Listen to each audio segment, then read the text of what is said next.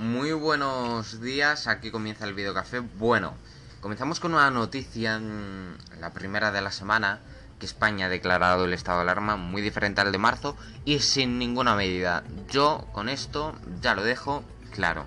Bueno, mm, sin ninguna medida, no, por ejemplo, el toque de queda nocturno. Y mm, tan solo el martes se suspendió ese toque de queda. Y esto es algo que, me impresiona, ¿no? Algo que me ha llamado mucho, mucho la atención. Y el videocafé de hoy va a estar cargado también de un montón de sorpresas, como por ejemplo que se ha suspendido el toque de queda nacional en España, que varias comunidades, casi todas, se están cerrando perimetralmente, menos Extremadura y todo eso se lo vamos a contar aquí en el Video Café. Buenos días, comenzamos. La primera noticia es esta, malestar feminista y lógico, con Irene Montero y Teresa Rodríguez por usar a las mujeres en su guerra de poder. Las asociaciones responsabilizan a la ministra de Igualdad de todo tipo de desastres desde el inicio de la legislatura. Por ejemplo, los tweets que me han llamado muchísimo la atención. El primer tuit que fue de Teresa Rodríguez diciendo, con este argumento un empresario le puede decir a una trabajadora, la fábrica no para, tu no para por tu permiso de maternidad. A la calle, hace año a esto, y no solo a mí, la ministra de Igualdad, Irene Montero, respondió, Teresa, no te han despedido, sigues siendo diputada y cobras todo tu salario de política aunque te haya sido el partido que te llevó a las instituciones. Que te compares con una trabajadora precaria despedida es bochornoso. Nuestro adversario es el machismo. Combatámoslo juntas. Y Teresa Rodríguez ha respondido. No me he comparado con una precaria, he dicho que el argumento es el mismo. Cobro mi salario de profesora, el resto lo dono. Todo el mundo sabe que no estoy en la política por, por el dinero. Porque yo sí tengo un curro al que volver y la política no me cambió de barrio y a cambio Irene Montero. La mismísima Teresa Rodríguez respondió. Mujer, no hubieran en lo personal. Habla de tu argumento para justificar mi expulsión, pero tú no has dudado y a mí me duele un poco el cuerpo de recibir palos en estos días. Y si a Teresa Rodríguez la han despedido, ¿por qué Irene Montero dice que no? No le entiendo. Y su adversario parece ser que no es el machismo. Porque Irene Montero llegó a calificar en una sesión de tonta a una mujer. Sí, da pena decir esto. Pero es la verdad. todas las comunidades están confinadas perimetralmente, salvo Madrid, Extremadura, Galicia y las islas. Las islas y Extremadura sin restricciones de movilidad debido a que todas las comunidades que lo rodean están confinadas perimetralmente y también porque mm, lo han gestionado, entre comillas, mejor. Madrid cierra en puentes y esto es lo que yo no veo ni medio normal. ¿Por qué cierran en los puentes y en... por días, confinamiento perimetral por días? Es que eso es absurdo. Si es confinamiento perimetral, pues que sea confinamiento perimetral durante un periodo de dos semanas provisionalmente, que puede alargarse. ¿eh? Y Galicia está cerrando ciudades. Bueno, cerrar ciudades esto ya lo veo un pelín más lógico. Pero confinamiento perimetral por días es la absurdez más tonta que me he encontrado. Bueno, y el resto sí están confinadas perimetralmente. Sí, sí, el resto, ¿eh? No lo entiendo. A ver, es cierto que este gobierno, vamos a decirlo.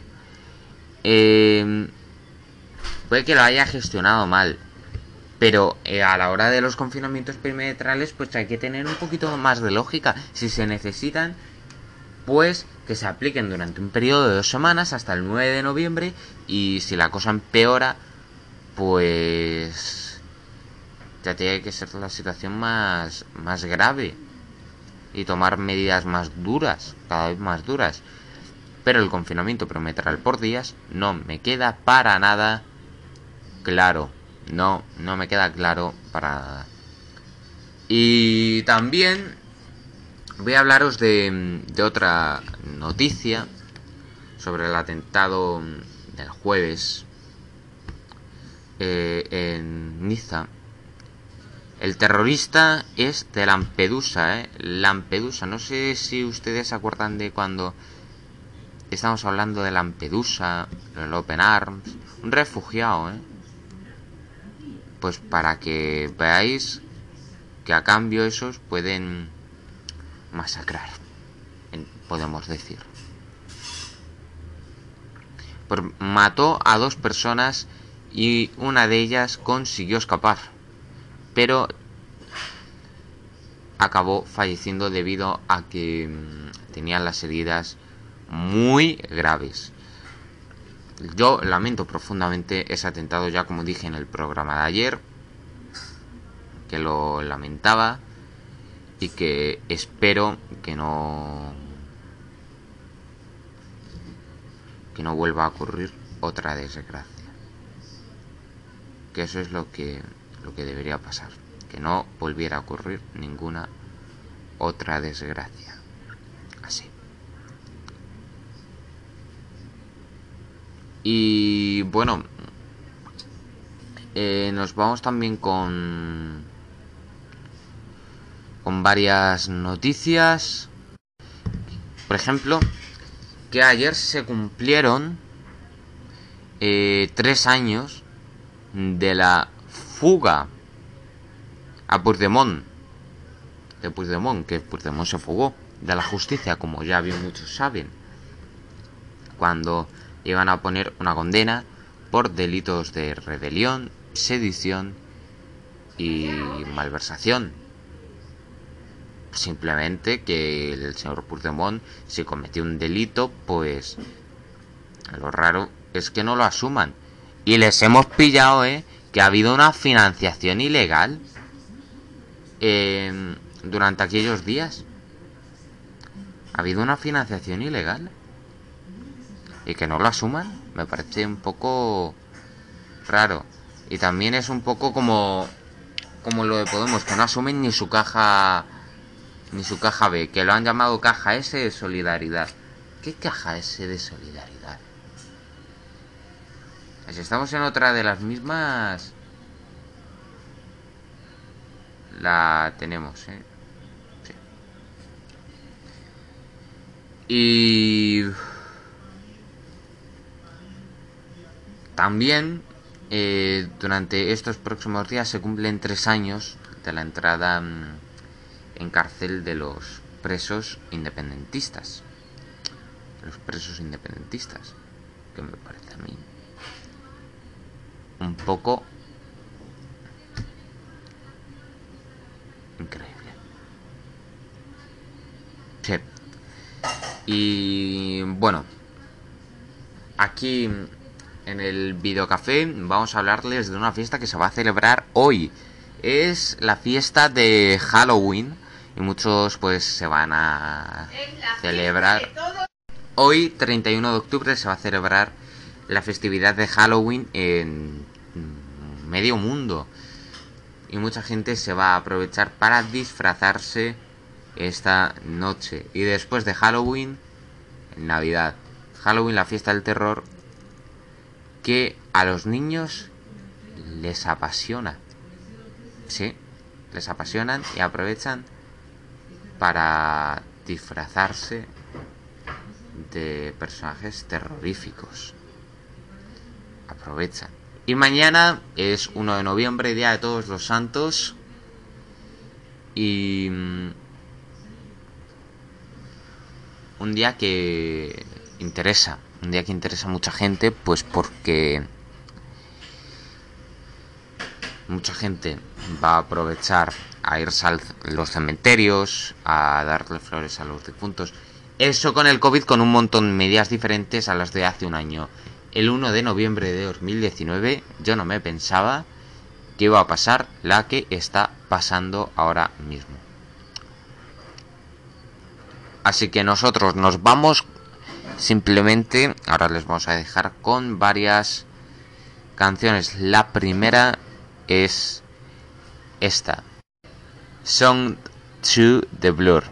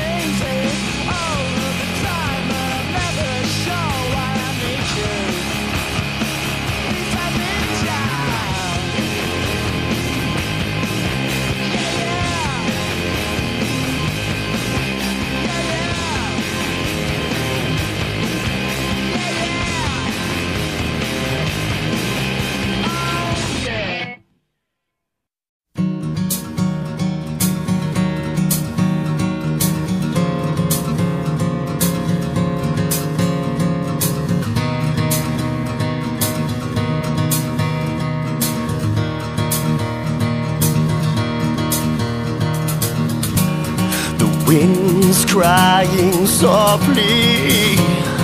Tears stream down her precious cheeks.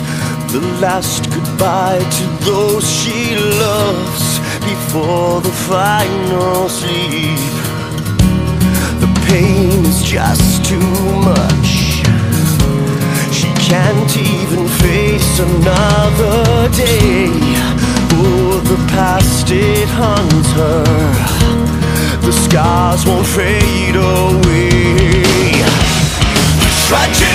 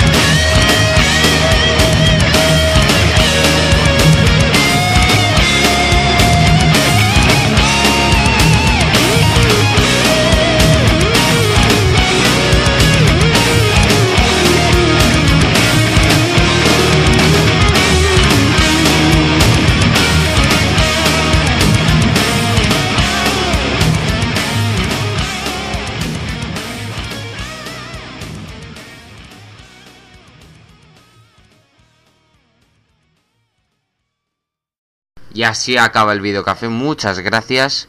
Y nosotros les seguiremos informando aquí. Próximo programa. El lunes a las 8 de la tarde comienza el diario de Rafa Ruiz. Que disfruten y adiós.